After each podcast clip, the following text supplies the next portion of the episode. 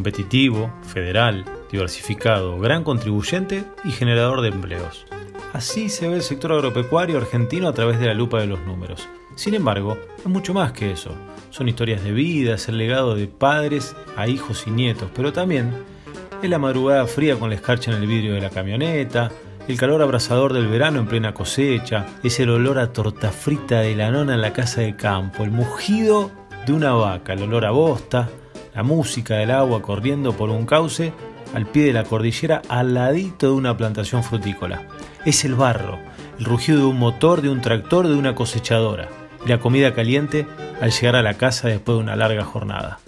Mate o café de por medio, en Olinada Garcas, el podcast de tu vida, vamos a conocer de primera mano las historias de vida detrás de esas familias argentinas de campo. Los invito a seguir la cuenta en Spotify o en Apple Podcast para que puedan escuchar cada nuevo capítulo. También están los videos en mi canal de YouTube, búsquenlo como Juan Martínez Doda. Y ahora los dejo con una nueva historia. Pasen y escuchen.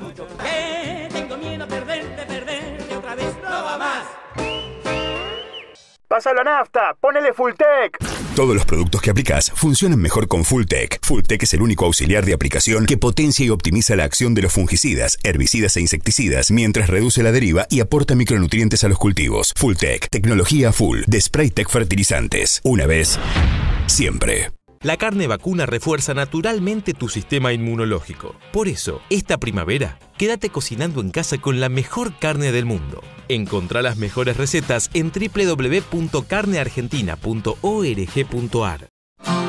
Con KWS vos elegís genética y agronomía al servicio del productor. La elección de tu lado. KWS. Somos pioneros y especialistas en tolvas autodescargables. Nos avalan más de 90 años junto al productor agropecuario de Argentina y el mundo. Somos la pasión y el profesionalismo puestos al servicio de la innovación. Somos Cestari. Escribimos la historia. Conociéndote. Soy Mario Aguilar Benítez, esposo de Josefina, padre de cuatro hijos, Trini, Simón, Paloma y Camilo. Soy productor agropecuario. Algún día fui ingeniero industrial y trabajé muchos años en, el tema finanzas corporativas. Hoy soy más bien un chanchero y productor agropecuario. Soy hincha de talleres de Córdoba, la mejor hinchada que tiene el país. Y el, campo y la, ruralidad hoy para mí hoy es, eh, y es todo, porque amo el campo, eh, me gusta estar ahí. No entiendo cómo hice para estar tantos años trabajando en una oficina con saco y corbata y hoy pudiendo estar en el campo con alpargatas y, y en medio del campo con los paisajes que no me canso de ver y los atardeceres y los amaneceres, que son tremendos. Eh, y la verdad que no me imagino hoy haciendo otra cosa que no sea el campo. Yo creo que todos nos, reinventamos en algún momento en la vida de un hombre, siempre te reinventas una o dos veces en la vida. Yo me reinventé una y, y ya este, me quedo con esta última reinvención, no sé si me voy a volver a reinventar. Eh, de alguna manera pasé de financiero a chanchero y estoy feliz con ese nuevo cargo a grandes rasgos, eso soy yo.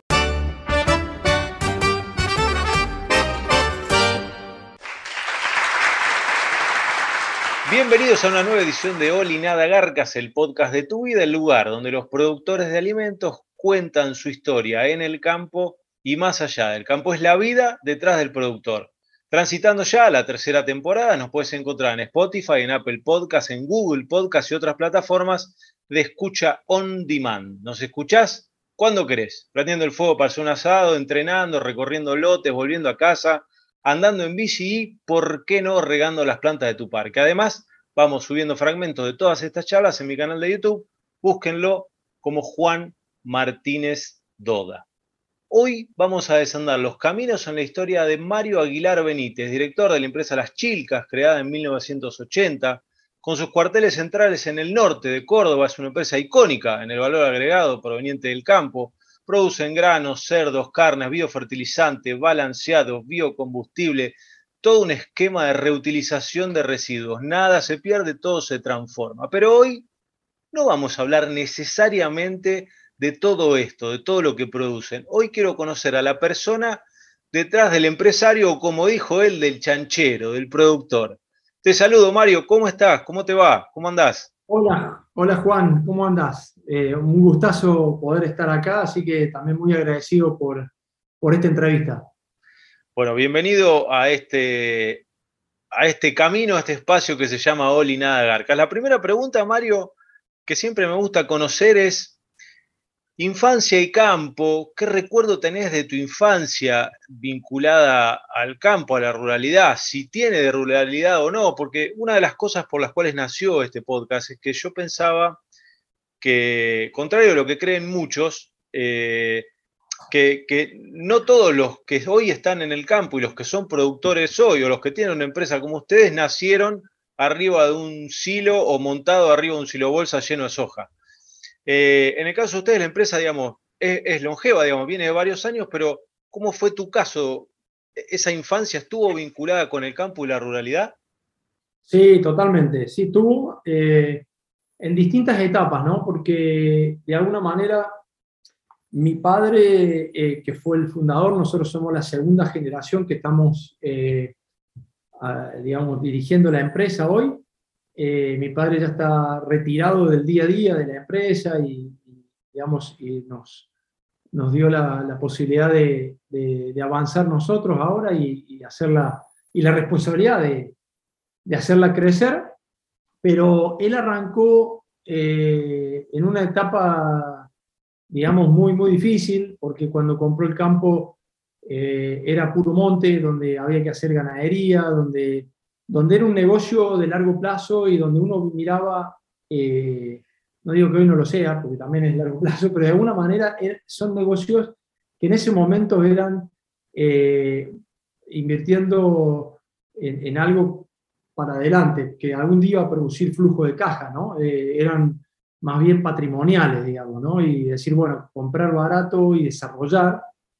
Y la verdad que mi padre en su momento eh, fue un pionero, un, este, pilgrim, de alguna manera fue yendo a, un lugar este, inhóspito y inhabitable y, tremendamente lejos en, esa época, a desarrollar el campo en el norte de Córdoba era, era desarrollar eh, en, una, en un lugar muy complicado, ¿no? O sea, era puro monte, no había absolutamente nada y y había que empezar a, limpiar, a, arrancar con la ganadería, con las vacas, eh, a, alambrar, a poner este, aguadas, bebederos, llevar distintos tanques, pozos, desarrollar el campo. El campo no tenía absolutamente nada, era, era simplemente un monte, eh, enorme monte, que se fue de alguna manera produciendo, se fue trabajando, porque claramente estaba emplazado en un, lugar privilegiado donde tiene eh, muy buenas condiciones, buenas tierras, donde se puede hacer este, agricultura hoy también, además de y seguir dándole valor agregado a lo que estamos haciendo. Así que la verdad que eh, la etapa inicial, eh, cuando yo era muy, muy chico, cuando lo acompañaba a mi padre al campo, primero mi padre viene de la industria, era industrial, era, eh, tenía una laminadora de hierros y producía, a partir de palanquilla, producía hierros de construcción, eh, acá en Córdoba. Y mi padre, este, con algunos ahorros, empieza a, eh, a, comprar y desarrollar el campo, pero seguía con su actividad, con lo cual al campo iba solamente el fin de semana. Y como él trabajaba mucho, el fin de semana para poder estar con mi padre, la única opción era acompañarlo al campo. Y, y era un embole porque paraba en todos los pueblos a hacer cosas, trámites, trabajo, lo que hoy tengo que hacer yo. Y, y, entonces te pegaban unas aburridas fuertes, ¿no? También porque, digamos, era lindo estar en el campo, pero de ahí hasta llegar al campo era, eh, primero que ya era un viaje de tres horas, dos horas y media, tres horas, pero además que se, se, convertía en un viaje de cuatro o cinco horas. Así que era, era difícil y no había mucho para dormir o, o si nos quedábamos a dormir era, era, tenía que ser en verano que podíamos dormir ahí en cualquier lado, en, una, en un pequeño ómnibus que había puesto precariamente para poder dormir o en el auto o en donde sea, y si no, después, bueno, volvíamos de noche. Mi padre iba el fin de semana, no, iba en otro, no tenía otro momento para ir, ¿no? Trabajaba mucho. ¿Y vos cuántos años tenías ahí? Más o menos. más o menos 8, 9, 10, 11 años por ahí, digamos. ¿Cuántos hermanos son? Y si tus hermanos, si vos sos más grande o cómo se acomoda la escalera, digamos. Dale, yo soy el, segundo, mi hermana, eh, soy el más grande de los varones, el, pero el, yo tengo una hermana mayor, después sigo yo, un año de diferencia con, con mi hermana, eh, después sigue mi hermano Santiago, varón, eh, que también está en el día a día de la empresa, después está María Eugenia, que, que, le sigue, y después está Andrés. Los, los cinco estamos en el directorio, pero solamente los tres varones estamos en, el, en la parte operativa de la empresa.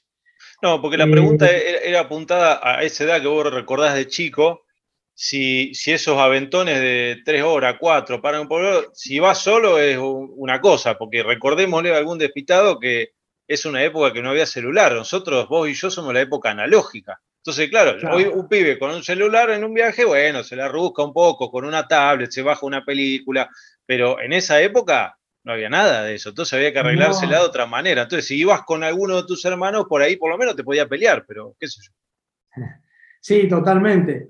A veces sí, a veces solo, a veces con algún hermano, eh, era un poco, pero generalmente con, con Santiago, el, segundo. Andrés le llevo más, años de diferencia, quizás eh, eh, me tocaba, en una época nos tocaba ir a nosotros y Andrés era, no había nacido, o era bebé o era más chico. Eh, y después, bueno, también con él, ¿no? Pero la primera etapa, eh, si vos preguntás del campo, lo, lo, que, recuerdo era eh, un monte impenetrable en el cual la única diversión que había, si hacía mucho calor, era meterse a un tanque australiano, que, que nos metíamos felices y la verdad que era, era como si fuese una, Hoy para nosotros una pileta de natación olímpica impecable y la verdad que lo disfrutábamos, disfrutábamos un montón. Así que era meterse al tanque australiano, montar a caballo, eh, por ahí hacer puntería con, una piedra, con una onda, con, un, con un aire comprimido, con cualquier cosa. Eh, quizás mi padre, con tal de que no lo molestáramos, hasta nos daba alguna cosa que no debería habernos dado, digamos, para, para, pero no, no hubo ningún accidente. Así que bueno, pero claramente eh, recuerdo, eh, los recuerdos son muy lindos y, y, era de un campo, quiero como ponerlo en contexto, era muy rústico, ¿no? Era un campo donde no había infraestructura, no había, como decís vos, no había celular, no había tele, no había play, eh, nada, absolutamente nada. Pero era el campo y, tierra, este, vacas, y yo ahí empezamos con la ganadería, así que era muy lindo el tema de la, ya empecé a, conocer esa parte. Mm. Sí, imagino que también, como vos decías, era el momento que podías estar más con tu viejo, porque en la semana por ahí estaba más complicado, a pesar de que por ahí él también iba allá y iba a laburar, pero bueno, en algún momento, qué sé yo, a la noche dormían todos en el colectivo, yo qué sé, no sé. Eh, correcto. Era, era el eh, momento para compartir ahí eso. Era eso, Mm. Era eso, era ese momento para compartir con él, que yo recuerdo que también me frustraba y me, y me arrepentía, ¿no? Cuando estaba yendo y la estaba pasando mal porque estaba en el auto esperando que vuelva de una negociación, de una compra, de un retén o de, una, o de alguna cosa que tenía que comprar y, nos decían no se bajen o, nos aburríamos y, la también nos aburríamos fuerte, pero hoy, hoy yo veo que mis, digamos, los chicos y mis hijos no se pueden aburrir ni un segundo, porque ellos tienen que estar siempre con algo, eh, ya sea el celular que los lo, mantiene, eh, y la exigencia de ellos de no aburrirse es tremenda. Entonces, eh, nosotros parte del aburrimiento, hasta creo que era bueno, porque empezaba a pensar, la imaginación, o prestaba atención a cosas que quizás, no sé, pero bueno, son otras épocas, como decía. Totalmente. Y eso, Y, eso, y eso es lo que vivimos nosotros en esa época. Che, este, Mario, y cuando tuviste que decidir qué estudiar, eh, decidiste ser ingeniero industrial, la pregunta sería, ¿por qué? Bueno, ahora entiendo un poco, no sabía lo de tu viejo vinculado con la parte esa industrial, eh, ¿qué te sedució, qué te imaginabas de la carrera? Y si eso que, te imaginaba cuando entraste después tuvo su correlato cuando te recibiste y, tuviste que laburar o algo. Sí, totalmente. Mira, a mí me... Yo, creo que no podría haber estudiado otra cosa. A mí me encanta resolver ecuaciones, me, fascina, pero digamos, yo, tengo un, un TOC que es casi enfermizo. Yo no puedo dejar una ecuación sin resolver, o no puedo dejar un juego sin terminar, o no puedo dejar una tarea sin terminar, incluso cuando ya no hace falta que la terminemos. O sea, y, hasta cuando juego con los chicos al, al, ajedrez, al TEG o a lo que juegue, y los chicos se cansan y ya está, No, y yo digo, che, pero tenemos, falta, no ganó alguien, no perdió, no, no pasó algo y yo tengo que terminar la tarea y, y es un problema, ¿no? Eh, porque ya pasa a ser un problema. Pero bueno, y eso, eh, siempre me gustó la ingeniería, me gustó resolver problemas, me, me, dio una base tremenda. no me, o sea, si bien me dediqué mucho a las finanzas, que por ahí tienen poco que ver con la ingeniería, miento, tiene mucho que ver también con la ingeniería industrial, porque es la ingeniería más genérica, pero quizás el ingeniero industrial recibido del ITBA tiene más una... Eh, yo me, estudié en la Católica de Córdoba, que era mucho más procesos, eh, estudio de método y tiempos, eh, quizás más el industrial de, campo, o de industria, quiero decir. Y yo eso lo disfruté mucho. carrera, yo creo que eso es lo que debía estudiar y estoy... No, es que digo, che, ¿cómo no fui agrónomo ahora que estoy con el campo? No, me parece fantástico que me haya tocado o que me haya gustado la ingeniería industrial, que en ese momento la elegí porque eh, en la época mía incluso teníamos un cursillo de ingreso muy exigente y era una carrera que se había puesto muy fuerte, muy de moda. Era como de la ingeniería la más eh, genérica y la que tenía más como salida laboral y tenía, podías ir a distintas cosas. Eh, si vos elegías ingeniería civil, era construcción, en mecánica era mecánica, electrónica era muy específica y la industrial la que me daba posibilidad de, hacer más cosas. Quizá lo que nos criticaban a nosotros, a los ingenieros industriales, que sabíamos de todo un poco, pero, pero muy poco de algo específico, ¿no? Es lo mismo que nos dicen a los periodistas, no te das problema. Bueno, pero de alguna manera este, está bueno porque después te especializás, digamos, después siempre está la parte de, y me, terminé especializándome en algo, digamos, nada que ver que lo que imaginaba al principio, que es la finanza. ¿Por qué la finanza? Porque un día alguien me agarró, yo me fui a hacer un posgrado a Estados Unidos y alguien me dijo, eh, si querés ganar plata tenés que estudiar finanzas. Y, yo quería ganar plata, yo me quería independizar económicamente. Una de las cosas que en mi época de chico era muy importante. Toda la generación nuestra, yo soy modelo 71, tengo 50 años. 50 eh, años el año pasado, 51 me va a tocar ahora.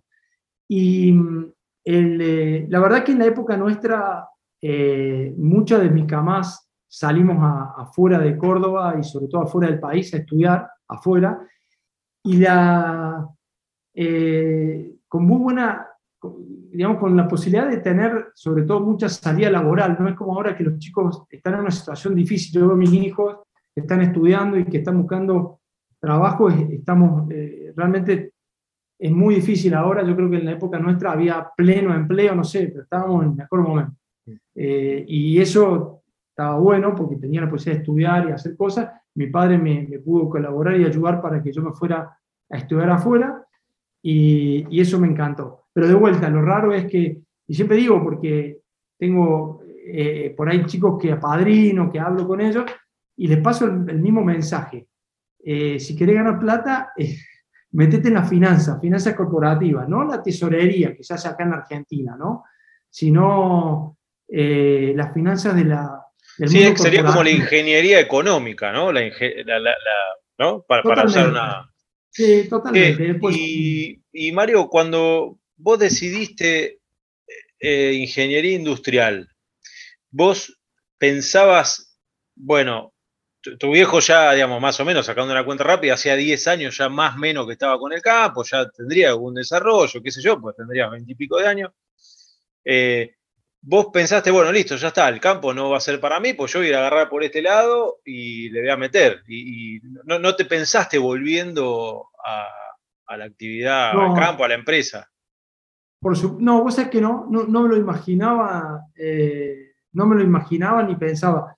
Es más, yo veía que, que, lo que estaba haciendo mi padre era una locura. O sea, yo no lo aprobaba, yo hasta le decía, que no tenía ningún sentido invertir y, digamos, y enterrar tanta plata en alambrados, en tanques australianos y bebederos en distintos lugares del campo. Eh, él empezó comprando 1.351 hectáreas eh, hasta que terminó con, terminamos con un campo hoy que tiene 5.300 hectáreas propias y nosotros trabajamos 10.000 hectáreas en, agricultura y después tenemos otro campo que es ganadero y son 1.800 hectáreas ganaderas. Pero él cuando arrancó, yo decía, pero toda la plata que está enterrada ahí, si la pones a invertir, y yo estaba en las finanzas, yo estaba en el mundo, en los mercados capitales, decía, che, esto lo, lo, lo, podés, podés, pedir una renta mayor que... la, la rueda puede ir más rápido por acá. Claro, puede, ir más rápido por acá. La renta inmobiliaria es, eh, digamos, es, esperar un 2%, 1% anual en dólares. Eh, y más la ganadería, de, digamos, en esa época era ganadería de cría y, era un negocio muy, muy de, patrimonio, ¿no? Patrimonial, no era de flujo y era tremendo. Bueno, yo veía que mi viejo seguía poniendo esfuerzo en eso y decía, qué locura. Y así también como veía que, el, que, la ganadería tenía como ciclos, ¿no? Y, y, teníamos dos años muy malos y un año bueno, y de repente, che, podíamos irnos a algún lado de vacaciones o hacer algo, y después no. Pero yo no me imaginaba, no me imaginaba trabajando en el campo. Yo quería vivir fuera del país y, y trabajar fuera del país y estudiar fuera del país, y eso es lo que hice. Y quería mi independencia económica e irme, irme de mi casa y, y no tenía miedo de irme de mi país. O sea, sabía que estaban, pero mis amigos también habían emigrado, entonces emigramos todos juntos. Yo, yo a los 23 años me fui y no, no, pensaba en volver. No, no, no, me imaginaba volver y no, no extrañaba volver. Volvía a pasar la fiesta con mi, con mi familia, con mi padre, mi madre, estaban mis hermanos acá, pero yo no, así me había proyectado mi vida afuera. Eh, y vos te fuiste primero a Estados Unidos y después, ¿dónde pasaste gran parte del tiempo? En Chile, ¿no? en Chile, tuve siete años en Chile en total y, tuve casi 16, 15 años y medio fuera de, Argentina, digamos, y, la verdad que fue, fue muy lindo, sobre todo los últimos siete años en Chile, donde me arraigué, me arraigué y me compré mi casa, me, construí, me, compré un terreno y construí mi casa y cuando uno construye una casa echa raíces, ¿no? Y la verdad que eh, estábamos muy bien ahí, estábamos eh, desde lo social, desde lo laboral y profesional, estábamos contenidos, no había posibilidad de volver, no, me lo imaginaba. Eh, en ese momento yo en Chile llegué en el año 2002 y me fui en el, y me volví a Argentina a fines, mediados, fines de 2009, ya fines del 2009. En realidad, mi esposa fue la que se vino antes, se vino en febrero de 2009 y yo este, viajaba, eh, viajaba y vivía en Chile durante la semana y en Santiago y me venía y me venía los fines de semana para estar con la familia. Este, yo siempre digo que mi esposa hizo abandono de hogar, hicimos una, crisis matrimonial porque ella decidió salir, irse, eh, y decidió volver. O sea, yo cuando me dijo la primera vez que quería volver, yo me reía y le decía, digamos, nuestra vida está acá, es imposible, no lo veía. hicimos la casa, eh, tenemos una buena... Tenemos un buen pasar. Eh, qué necesidad de, ir a, ese país de locos, que estaba, para mí era una locura, volver a Argentina, donde era todo eh, negro, blanco, esto, que no, que no sé, era todo, digamos, muy extraño, ¿no? ¿no? Donde la propiedad privada estaba cuestionada, digamos, donde lo tuyo no sé si era tan tuyo, digamos, donde el mérito no se recompensaba, donde todo lo contrario a, a donde yo me había criado en lo, profesional, donde Estados Unidos y Chile. Sí, pero incluso en Chile yo trabajé para empresas americanas, entonces yo, estaba yo tenía mucha influencia de, lo que, de cómo piensa el gringo, y no digo el gringo de campo, sino el gringo americano. Sí, sí.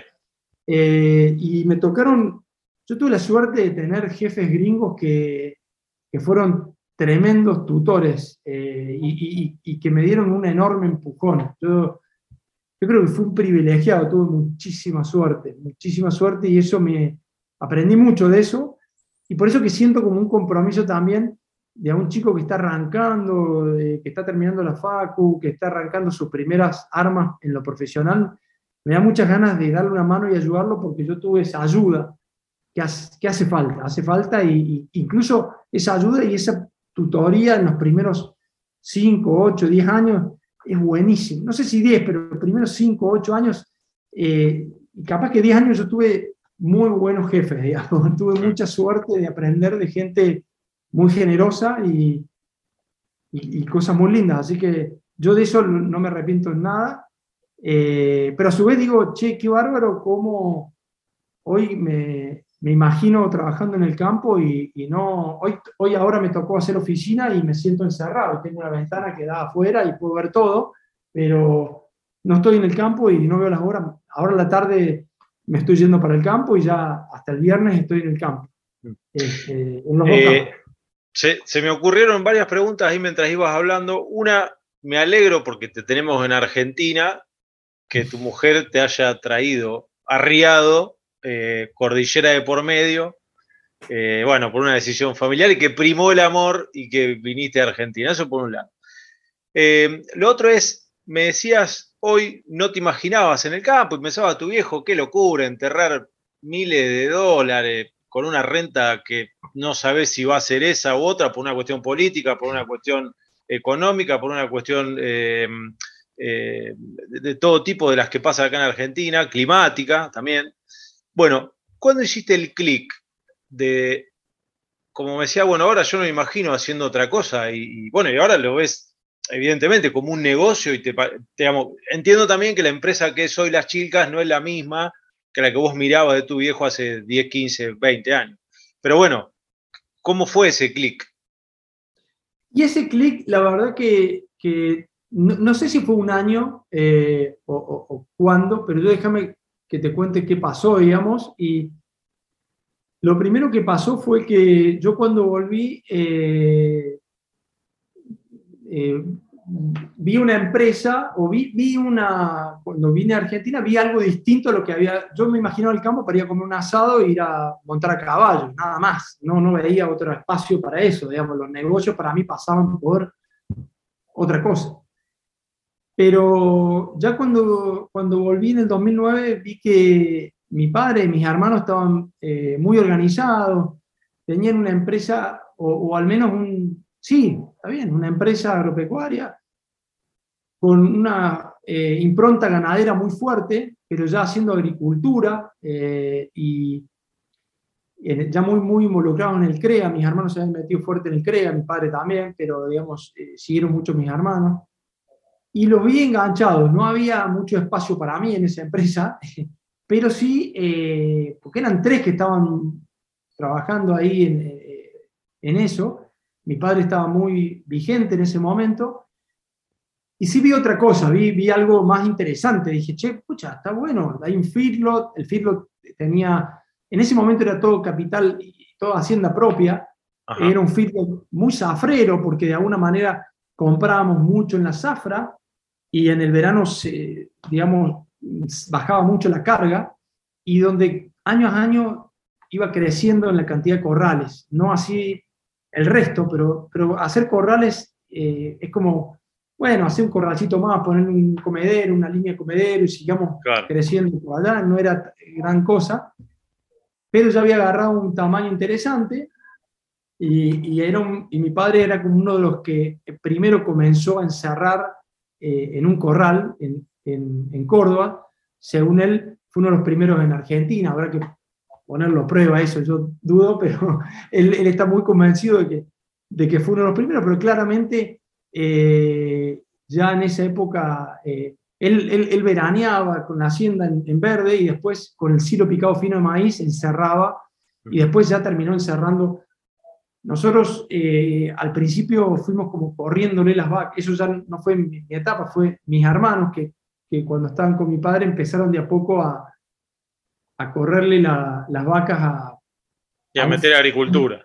Y a meter agricultura. Sí, lo que pasó en todos lados lo que pasó en todos lados y lo escuchamos, y en, en Córdoba pasó muy violentamente, claro. muy rápido. Lo que pasa es que la gran mayoría sacó la ganadería del todo. Claro. Y la diferencia es que mi padre dijo, no, yo quiero seguir eh, con el engorde a corral.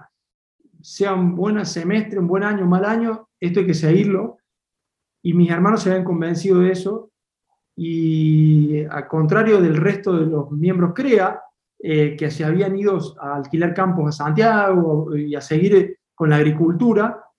Nosotros habíamos ido un poco más lento con la agricultura y si querés era algo para criticar, porque quizás el crecimiento había sido un poco más lento que otros pares. Eh, estoy hablando en la etapa de 2002-2009, mm. o 2009, si querés 2010. Y, eh, y, si bien habíamos crecido más lento, quizás habíamos crecido, no habíamos dejado de crecer en ganadería y no habíamos dejado de crecer eh, ahí en el campo dándole valor agregado al mismo maíz que producíamos. Mi padre siempre tenía ese concepto de decir, che, el maíz hay que tratar de consumirlo en el campo, eh, el alimento tiene que ser todo propio y, ojalá no, no, no, sacar maíz a puerto, ¿no? Ese era mm.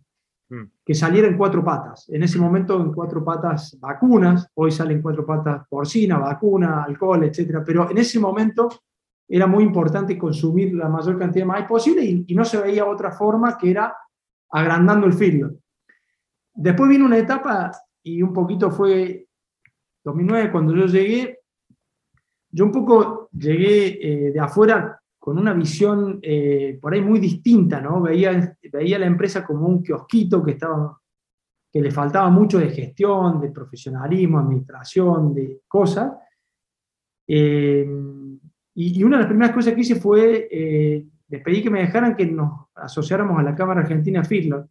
Y hay una anécdota cortita que digo, en la Cámara Argentina Feedlot, eh, grandes personajes que conocí y conozco y me, han recomendado, que una de las primeras cosas que me dijeron, che, tienen que hacer hotelería. Si usted tiene un, teníamos en ese momento un saldo técnico de IVA muy grande y, con la hotelería podíamos recuperar IVA al 21%, eh, vendiendo el servicio de hotelería y, eso fue lo primero que le, digamos, armé una presentación. En ese momento yo todo PowerPoint, Excel, era más fácil para mí comunicarme y armar algo. Nadie me lo pedía, pero yo lo hacía porque me, resultaba, en la forma que, digamos, yo estaba en la computadora y, rápidamente armaba un PowerPoint y eh, presenté un proyecto que era eh, hacer hotelería en las chilcas. Y yo recuerdo que mi padre cuando terminó la presentación eh, che, muy linda la presentación, todo bien, pero me miró fijo y me dijo, sobre mi cadáver, eh, en este campo algún día va a entrar una hacienda que no sea propia. Eh, y nos mató. Arrancó liviano. sí, arrancó liviano. Y ahí me di cuenta que la cosa venía dura. Y bueno, después de, no sé, uno o dos años, cerramos un contrato con Finescore, que fue el primer contrato, y después seguimos y, hasta llegamos a tener 100% de hacienda de terceros, ¿no? O sea, hoy tenemos el 80, el 75% de hacienda en el filo desde de, de, terceros, de hotelería que hacemos nosotros, que es buenísimo y es muy importante, y nos ayudó a profesionalizar el feedlot, nos ayudó a mejorar muchísimo. Tenemos muchos exportadores que también eh, es muy bueno, muy importante, también consumo. Y por suerte, y por suerte, don Mario Aguilar Benítez, que tu padre, está vivo, vale decir, ¿no? No fue sobre su cadáver, sino. Eh... no, y, lo que y, se, y, se, acuerda de eso y se ríe, pero lo dijo, y lo dijo muy convencido, dijo, ¿cómo le voy a dejar este negocio a otro? Yo lo voy a hacer con mi hacienda, y yo veía todas cosas positivas, porque no podíamos llenar el filo, nos contaba, teníamos un montón de alimentos que estaba un año, dos años ahí, que teníamos que que podíamos consumirlo más rápido, era capital que no estaba circulando, etc. Había muchas bondades por meternos en la hotelería, por ejemplo, pero yo las traté de, de, poner todos los pros y cons y digamos, lo bueno y lo malo, y la rentabilidad que podíamos obtener, etc. Y al principio como que, che, era contundente el mensaje y estaba bien presentado, pero decía, no puede ser, yo no voy a dejar que entre en este campo Hacienda que no sea propio. No era un tema de números, sino de, filosofía, ¿no? De, filosofía, ¿viste? Y bueno, y después, por eso, pero digo, pongo ese ejemplo porque, digamos, yo me siento bastante el culpable de haberlo corrido a mi viejo, ¿no? mi viejo se corrió de la empresa muy vigente. Eh, él hoy tiene 81, es del 43-44, y, y él eh, se fue, digamos, joven, con pilas, y, eso de un paso costado, que es difícil, y no muchos, eh, no muchas primeras generaciones o fundadores, eh, digamos, emprendedores, deciden dar un paso costado estando, porque es como que es difícil hacerlo, ¿no? Es durísimo, y él lo hizo y, quizás lo, digamos, y parte de, siempre digo, lo empujé, porque los primeros enfrentamientos fueron terribles. Yo incluso cuando pasó eso, después yo dije, bueno, no había, vi que no había espacio para mí, y me fui a Buenos Aires a trabajar en, en una empresa de energías renovables, hasta que en el 2012 ya me incorporé a la empresa familiar. Bueno, vos una vez en una charla, volviendo a, lo tu viejo, y por ahí cerramos este capítulo, que, que, es interesante desde el punto de experiencia empresarial, Vos contaste que es difícil que esa segunda generación, en el caso de ustedes, pueda, pueda dejar su impronta cuando está Messi o Maradona en ese equipo, porque cómo no darle la pelota a Messi o Maradona o cómo llevarle la contra. Es decir, no, pará, el penal lo quiero patear yo. Y te mira Messi y te dice, ¿en serio lo va a patear vos y juego yo?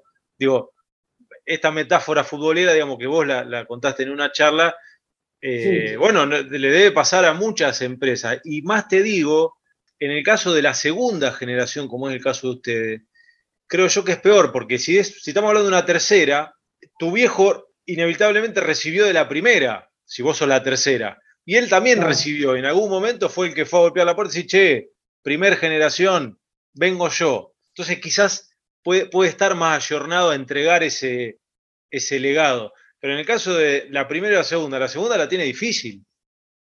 Sí, totalmente. Y, seguramente la tercera tendrá otras cosas difíciles y lo que sea, pero nosotros teníamos que lidiar con eso, con el, con el fundador que era una, una empresa unipersonal, donde él no tenía que consultarle a nadie, nada, él decidía.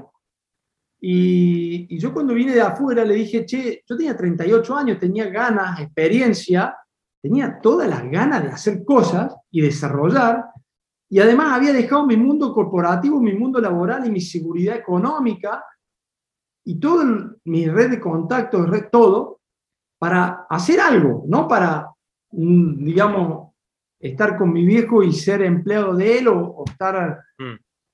Entonces, y, y, ellos me hablaban de inducción. Yo decía, ¿qué inducción? En el mundo corporativo la inducción es media hora, metete y producí. O sea, es como que la realidad era otra, el campo, viste, mirá, vos tenés que entender una campaña y recién ahí podés saber del feedlot, de esto, de lo otro, de la agricultura. Yo dije, no, viste, hay que saber, entender, aprender, preguntar y era, a ver, yo me, como que venía otro ritmo, digamos, con ganas, o, al menos con, con otro nivel de, de presión y de exigencia en lo laboral y en rendir y en producir. No podía eh, dejar que los tiempos fuesen los tiempos, digamos, de antes. Entonces, eh, eso es lo que me mataba.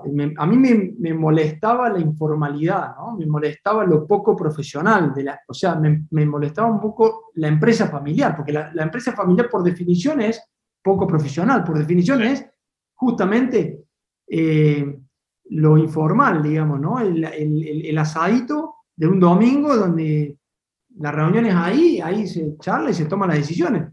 Y yo pedía, che, hablemos en un directorio, definamos, pongamos una agenda de reunión. ¿Qué agenda de reunión? Sí, tengamos una agenda, ordenemos no para poder decidir, hablar. Y yo le, dije, yo le decía a mi viejo, yo vengo a trabajar en la empresa, pero como socio, no como empleado tuyo. Si vos querés que yo entré, yo entro en el directorio a hablar con vos y a tomar decisiones y que decidamos entre todos, pero no, no fue como fuerte, ¿no? Eh, y por eso digo que sin querer fui, haciendo, fui corriéndolo a mi viejo y fui el que le, lo empujó afuera, digamos, ¿no? El resto estaba eh, más tranquilo en ese sentido, eh, yo no, yo estaba intranquilo y quería algo distinto, quería hacer, Mm, eh, y no que lo hiciera mi viejo. Así que Sí, ese sí. fue la, la gran, el gran tema. Yo lo sufrí, ¿eh? yo la pasé mal. Al principio, apenas me, me vine a Argentina, eh, yo te diría que fue muy duro. A ver, yo me encontraba con algún amigo conocido de, que hacía mucho que no veía, no me acordaba el nombre por ahí, viste, qué sé yo, y me decía, che, qué bueno que volviste, me imagino lo que extrañaste y lo que, la mal, digamos, lo lindo que estás ahora. Y yo, primero dos años, estaba que me quería volver y de hecho, cada 15 días, un mes tenía alguna excusa de, tengo que volver a Santiago porque tengo, la casa no la vendí, la alquilé, entonces las cuentas, y yo siempre tenía una excusa para volver y yo la estaba pasando mal, yo lloraba, yo la pasé mal al principio en Argentina, los primeros dos, dos años fueron duros y, y realmente fue un cambio grande eh, y no encontraba bien mi lugar. Quería emprender, pero no sabía bien cómo. Y mm, incluso me puse a hacer eh, algo con mis ahorros y me fue bastante mal. Con, eh, em- eh, haciendo agricultura por alquiler. Me, justo vinieron esas campañas secas que nos pegaron fuerte y, y me fue tremendamente mal. Y también con la ganadería, que digamos que fui ahí cambiando la plata y hasta no, no cerrándolo bien. Pero fueron experiencias lindas porque cuando uno invierte con su plata es otra cosa y aprende mejor y aprende más y, Ujú. y los golpes son mejores para, para aprender. Eh, y bueno, y después cuando en el 2012 eh, ya, me, ya, ya, digamos, me había cansado y ya, ya era la etapa de volver a Córdoba, yo no quería seguir viajando, haciendo, yo hacía commute, o sea, viajaba a Buenos Aires, Córdoba, Buenos Aires, y ya estaba, eh, me había cansado de los parques y de los aviones y del aeropuerto. Eh, todos los domingos viajaba a Buenos Aires y, o los lunes a la mañana y me volvía los viernes y era cansador. Y ya lo había hecho mucho tiempo, eh, incluso cuando estaba en Chile, la última etapa. Entonces, eh, surgió la posibilidad de, de hacer un... Yo quería, me empezó a, a gustar esta idea de, de hacer una granja intensiva de producción porcina, hacer una granja con un proyecto, con un frigorífico y exportar. Y yo veía el, el- el concepto de, de la granja de cerdos como un feedlot, pero mucho más profesional, con mucho más de... Y ya empezó a gustarme, porque ya me- a mí me gustaba mucho la ganadería, ya me- de la ganadería y la agricultura, la verdad que me había gustado más la ganadería. Y al día de hoy también creo que este, me pasé eso. Y, y la, y, la- y- empecé a estudiar un poco el tema de cerdo y me encantó. Y entonces, bueno, le propuse a la empresa, eh, o sea, al principio dije, bueno, voy a hacer una granja de cerdos. Y dije, bueno, voy a hacer una granja de 250 madres. Me conseguí un socio, íntimo amigo, que estaba dispuesto, también había vivido afuera, tenía unos ahorros. Dijimos, bueno, traigamos unos dólares y pongamos una granja, hagamos una granja intensiva, a- digamos, de, eh, a galpón cerrado, como si, digamos, de, de en confinamiento, pero de 250 madres que vaya creciendo modularmente. Había que comprar o alquilar un terreno, había que irse a una zona donde había maíz, y de repente empezó a surgir, che, qué bueno está ese proyecto, ¿por qué no lo hacemos en las chicas? Hacelo y generarlo. Nos vendría bien porque podemos comer más maíz, darle valor agregado a nuestro maíz, que queremos hacerlo.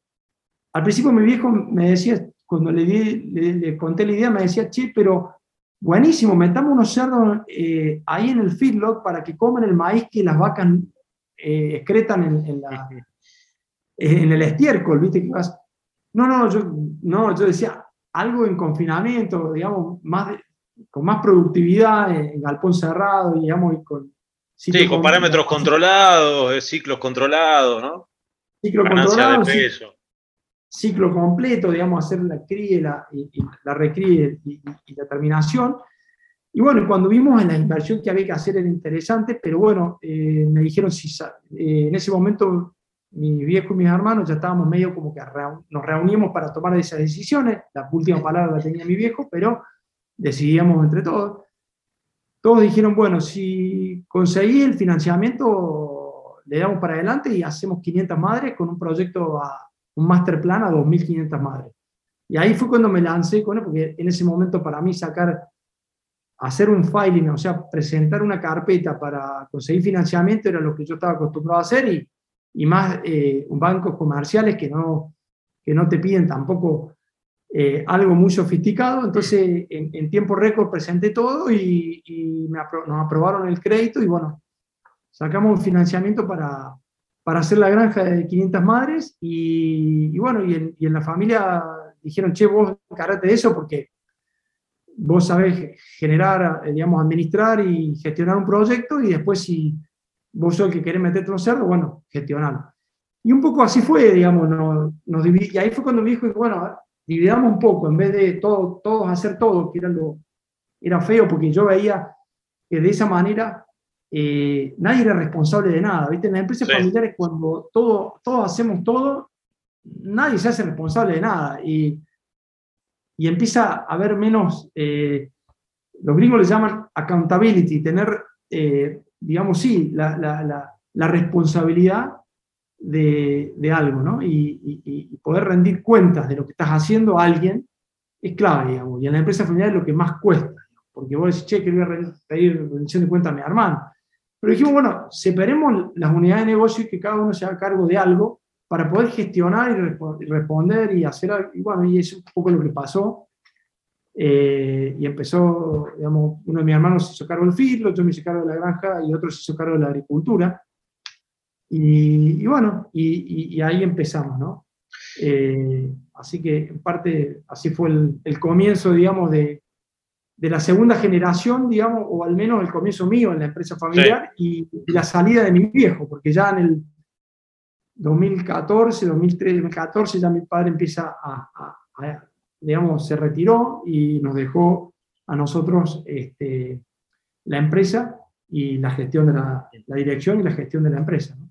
Che, Mario, te quiero hacer esta última pregunta eh, que tiene que ver un poco con, con, la actividad y después vamos a ir a las personales esas de cierre. Em, Siempre les pregunto a quienes pasan por acá por el tema de los oligarcas, la cuestión social, cómo, cómo lo ve la sociedad, al campo, al productor y demás. Y vos estuviste en Chile, estuviste en Estados Unidos, estuviste en Chile vinculado con Estados Unidos. Eh, debes tener alguna noción de cómo ven al farmer eh, allá y cómo los ven acá. ¿Por qué crees que, pasa lo que pasa acá en Argentina o cómo lo vivís? Eh, ¿qué, análisis puedes hacer de eso?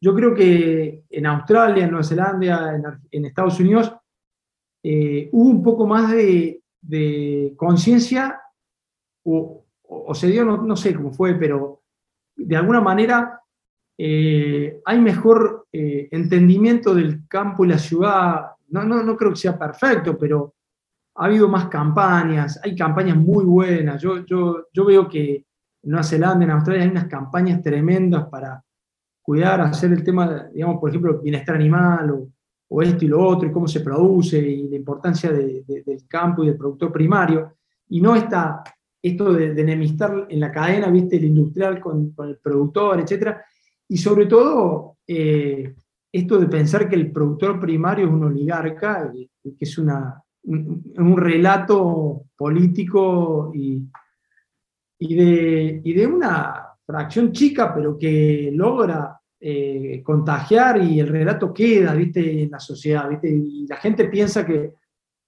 realmente es impresionante, pero la gente piensa que, que la vaca está tirada ahí, la leche y la carne, ¿no? Y que no, hay que hacer nada. Pero bueno, eh, creo que hay una enorme distancia y es, educación y es eh, comunicación, que no la estamos haciendo, y no la estamos logrando, que es difícil, que, que no lo hacemos bien a través de, las, de la parte gremial, que es muy difícil, porque no estamos tan unidos como pueden estar otras, otras cadenas, otras, eh, o en otros países, ¿no? Eh, para juntar un budget, un presupuesto para hacer campañas eh, importantes donde podamos comunicar qué hacemos, cómo lo hacemos y, y, lo bien que lo hacemos y la importancia que tiene para la, para la economía y la producción. Yo creo que hay un enorme desconocimiento y hay un relato ya en, las, en, en, la ciudad y en la población en general, donde es re, es re difícil, eh,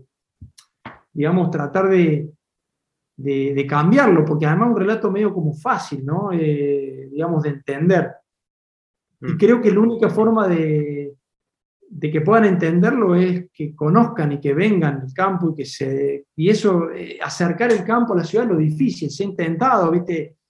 Incluso en CREA me acuerdo tantas veces que se intentó hacer cosas como eh, esos congresos CREA que hasta se llamaban eh, campo y ciudad o lo que sea, pero digamos, son esfuerzos pero esporádicos y seguramente algo se logra, pero, pero es un camino largo y va a llevar tiempo, y, pero claramente es es un relato, es un invento, no hay, no sé qué, qué sería un oligarca, definime oligarca, digamos, ¿no? yo no me siento oligarca y creo que no hay oligarcas.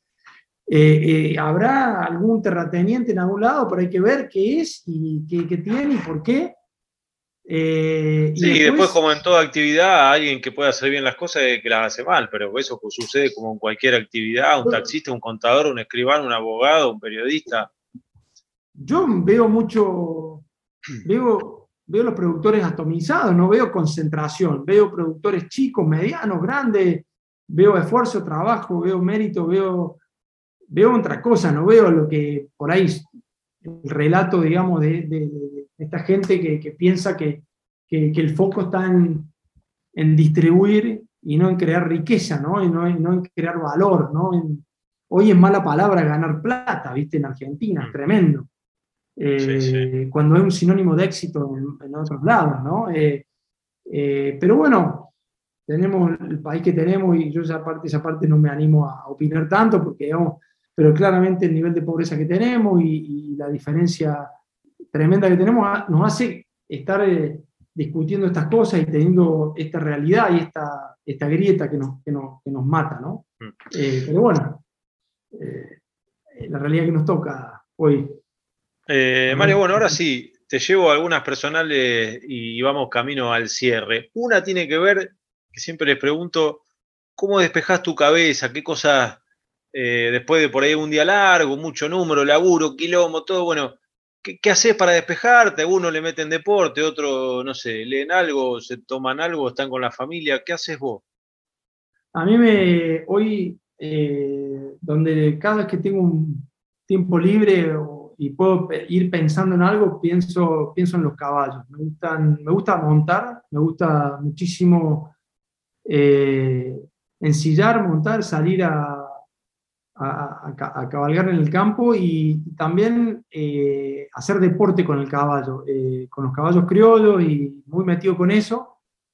siempre me gustó andar a caballo y montar y hacer, pero hace poco empecé de a poquito a, practicar deporte, entonces como que vas haciendo, eh, dedicas más tiempo a entrenar y, eso lo que tiene lindo es que vas, el caballo va aprendiendo, vos vas aprendiendo cada vez más y vas, y vas haciendo un equipo ¿no? y, una, y una relación con el caballo que, está muy buena. Eh, la verdad que cada vez que tengo tiempo le dedico eso. Hace poquitos, dos fines de semana atrás, tuve una cabalgata en Mendoza que estuvo genial, tremenda. Eh, fue un fin de semana que metí dos cabalgatas en, en la cordillera, fueron increíbles. Y cuando puedo, cuando hay competencias eh, de los caballos criollos, me meto. Y las que no conozco, la aprendo y trato de aprenderla rápido y, competir así para ir mejorando. Así que eso es lo que hago, me gusta. Me gusta el caballo. Em, juguemos un poco, suponete que tenemos la máquina del tiempo y podemos viajar a cuando vos tenías ahí 18 años, estabas tomando la decisión esa de, empezar la carrera de ingeniería industrial. ¿Qué te dirías a vos mismo, mirando así para atrás, digamos, volvés ahí, estás al lado de ese adolescente entrando a la juventud, anda por allá, o hace más de esto, o no hagas tanto de aquello? Eh, vos es que eh, no miro mucho para atrás, te voy a decir la verdad. No miro mucho para atrás porque incluso eh, te cuento que cuando la decisión, una de las cosas más duras que a mí me tocó vivir en, mi vida fue volverme a vivir a Argentina. Fue muy fuerte para mí y para la familia, porque mis hijos estaban más grandes ya y estaban contentos con Chile, querían quedarse. Y estaban sus amigos y su contención allá. Y hasta el día de hoy, sobre todo los dos más grandes, eh, me dicen a veces, che, ¿qué hubiera pasado si nos quedábamos? ¿dónde estaríamos? ¿Qué haríamos? ¿Qué podríamos hacer de bien y qué mal y qué, qué, tanto? incluso a ellos al principio también les costó y fue fuerte. Mi hija mayor fue la que más sufrió. Y, digamos en serio, ¿no? Y la verdad que yo le digo a ella, no miro, no, no sé, no me imagino, ni lo quiero pensar, no sé si estaría, no digo que estaría mejor, capaz que apenas pasó decía que sí iba a estar mejor en Chile, porque me había arrepentido tanto al principio eh, y me costó tanto y sufrí, pero hoy ya no miro tanto para atrás y yo digo, a los 18 años haría exactamente lo mismo. Me encantó haber hecho una experiencia de haber estudiado ingeniería industrial. Yo soy ingeniero y tengo mi cabeza ingenieril y para muchas cosas me dicen, vos sos un cuadrado, un ingeniero, y sí, soy así. No, soy muy racional, muy eh, eh, ordenado, sistemático, proceso, o sea, no... Eh, tengo un pensamiento ingenieril y, eso es lo que me sirve y creo que hubiera estudiado ingeniería industrial lo mismo. Me encantó haber estudiado afuera, haber vivido afuera, haber estudiado finanzas, no me arrepiento, tengo los libros, mi libro de finanzas, fui profesor de la facultad de finanzas y me encantó ser profesor, algún día volveré a ser profesor de finanzas corporativas, en alguna universidad, algún posgrado, lo que sea, pero me gusta hacer y no, no sé, no me gusta mirar para atrás. Es más, el pasado como que me encanta lo que viví pero para mí ir para atrás es malo, digamos. Yo mm. ansío mucho el futuro y me gusta lo que viene. Y, y, hasta nunca digo que ganas de tener menos edad para poder jugar al fútbol o para ver hacer, no lo digo, digo qué lindo la edad que tengo y la que voy a tener mañana, ¿no? Te digo, me pasa eso, no sé por qué, pero, viste, mi mujer a veces dice, ay, cuando teníamos 20 años, ay, que podíamos, tal cosa, ay, que yo no, yo no, no, no ansío eso. No es que cuando lo veo jugar al fútbol a mi hijo digo, qué ganas de estar jugando al fútbol ahí, mira, podría. No, no, ya pasó para mí esa etapa y no, no me enoja ni me frustra y creo que haría exactamente lo mismo, no cambiaría nada eh, de lo que hice y, este, y, además te cuento lo último que me parece algo raro, que no, tampoco es raro, pero me, gusta mucho y que hago, trato de hacer en los grupos CREA o, cuando me junto con gente, me gusta hablar con gente más joven que yo, que tenga más ganas y ambiciones que yo o igual, y que tenga eh, y que vea un horizonte y un futuro, porque pienso que a veces eh, la gente de mi edad o más grande está buenísimo, está la experiencia, pero también están las, ganas de bajar, ¿no? de desacelerar o de, o de, o de decir, che, y, lo de atrás, qué lindo, y, que cuando era más joven, o... Entonces, entonces yo hoy hasta me contagio, trato de contagiarme de gente, creo que hoy me, me, divierte más juntarme con gente joven que, que, tenga ganas de emprender que con, con gente de mi edad que por ahí está más tranqui, ¿no? Hmm. Me motivas. Eh, bueno, y ahora vamos a ir al cierre, que es la sección esta que yo le llamo Tirando Paredes, el ping-pong de Olinada Garcas, que son preguntas que ameritan un ping-pong, un ida y vuelta, una respuesta ahí concreta y al pie. La primera tiene que ver con tu ciudad, tu país o tu lugar favorito, o el que te gusta más. Y yo estuve un tiempito en San Diego y para mí San Diego, California es un lugar tremendo, un clima increíble, un lugar impresionante. Eh, si pudiera quizás pasar un tiempo ahí, me encantaría. Eh, pero ahí me faltaría algo que es el campo. Me, gustaría, me gustaría estar en las chilcas y en el campo también. Así que, y cada vez es más mi lugar en el mundo ahí, ¿no? las chilcas. Así que mm. eh, si pudiera serían seis meses en las chilcas y, seis meses en San Diego, ¿no? Eh, y si no, me quedo con las chilcas y me quedo con el campo. Me quedo ahí en, en Rayo Cortado, donde tenemos el campo. Ese es mi lugar, me encanta. ¿Y algún lugar que te gustaría conocer? País, ciudad, lugar. Yo conozco muy poco a Europa, eh, muy poco. Eh, conocería, me gustaría conocer Asia, Europa. Yo conozco Estados Unidos, conozco Chile, algo de Sudamérica, pero el viejo continente lo conozco muy poco y, me faltó viajar ahí y conocerlo más. ¿Tu comida favorita?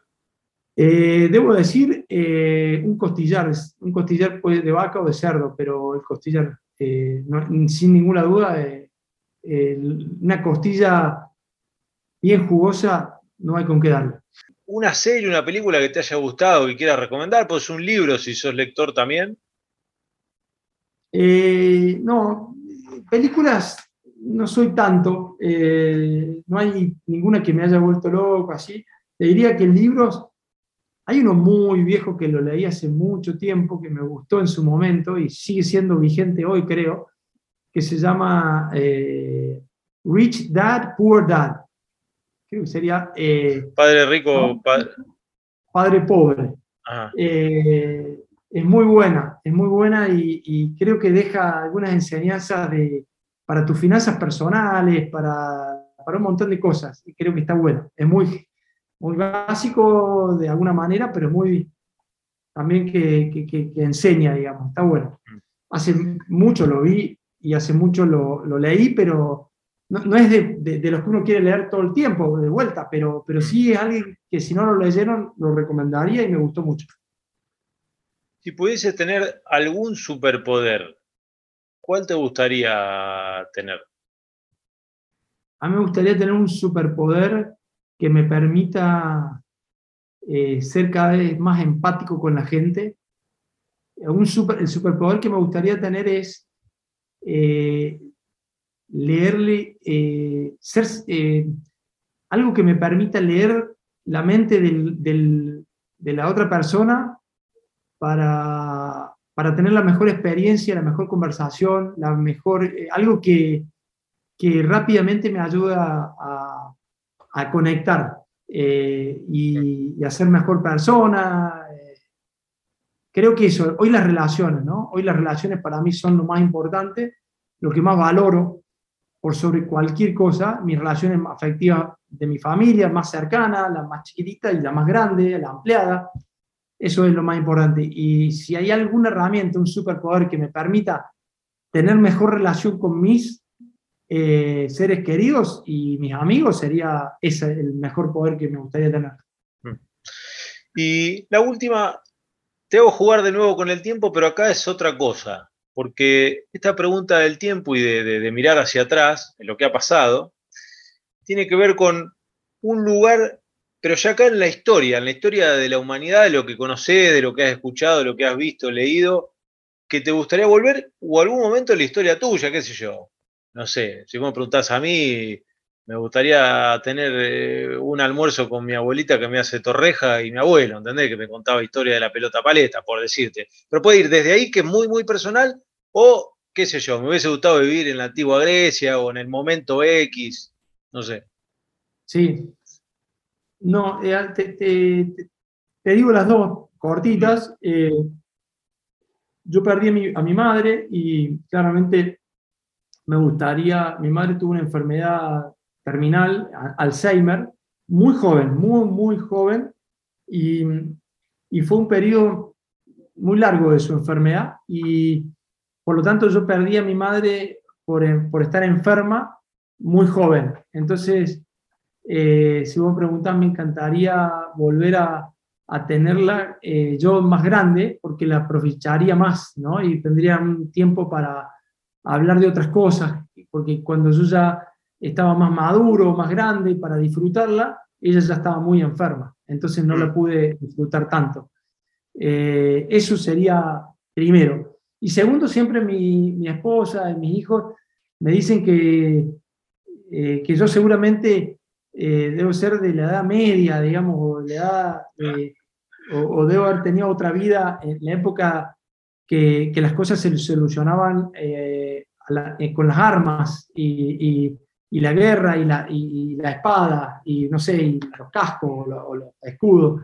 Y la verdad que si ve algunas series de esas me gusta, me gusta la historia y me gusta esa parte. Pero no, sé, eso dicen ellos.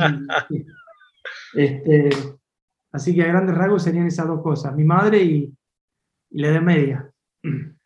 Bueno, Mario, hemos llegado al final. La verdad que te agradezco muchísimo porque tenía ganas de, tener esta charla. Por lo poquito que te conocía, te he conocido todos los que escuchan el podcast bastante más, eh, un poco de lo que hacen y lo que haces, pero sobre todo a vos como persona detrás de, lo que haces como, bueno, como productor, como chanchero, como vos decías. El cierre del podcast siempre se hace con un tema musical que yo les pido. eh, a los entrevistados que ahora va a empezar a sonar cuando vos digas el nombre y cuando nos vamos despidiendo. ¿Cuál sería en tu caso? Mirá, a mí me gusta mucho, creo que se llama The Nights, de Avicii, eh, que nada, es un tema que, que, tiene mucha significancia porque tiene que ver con esto de vivir el momento, ¿no? Vivir el momento que hoy trato de hacerlo fuerte.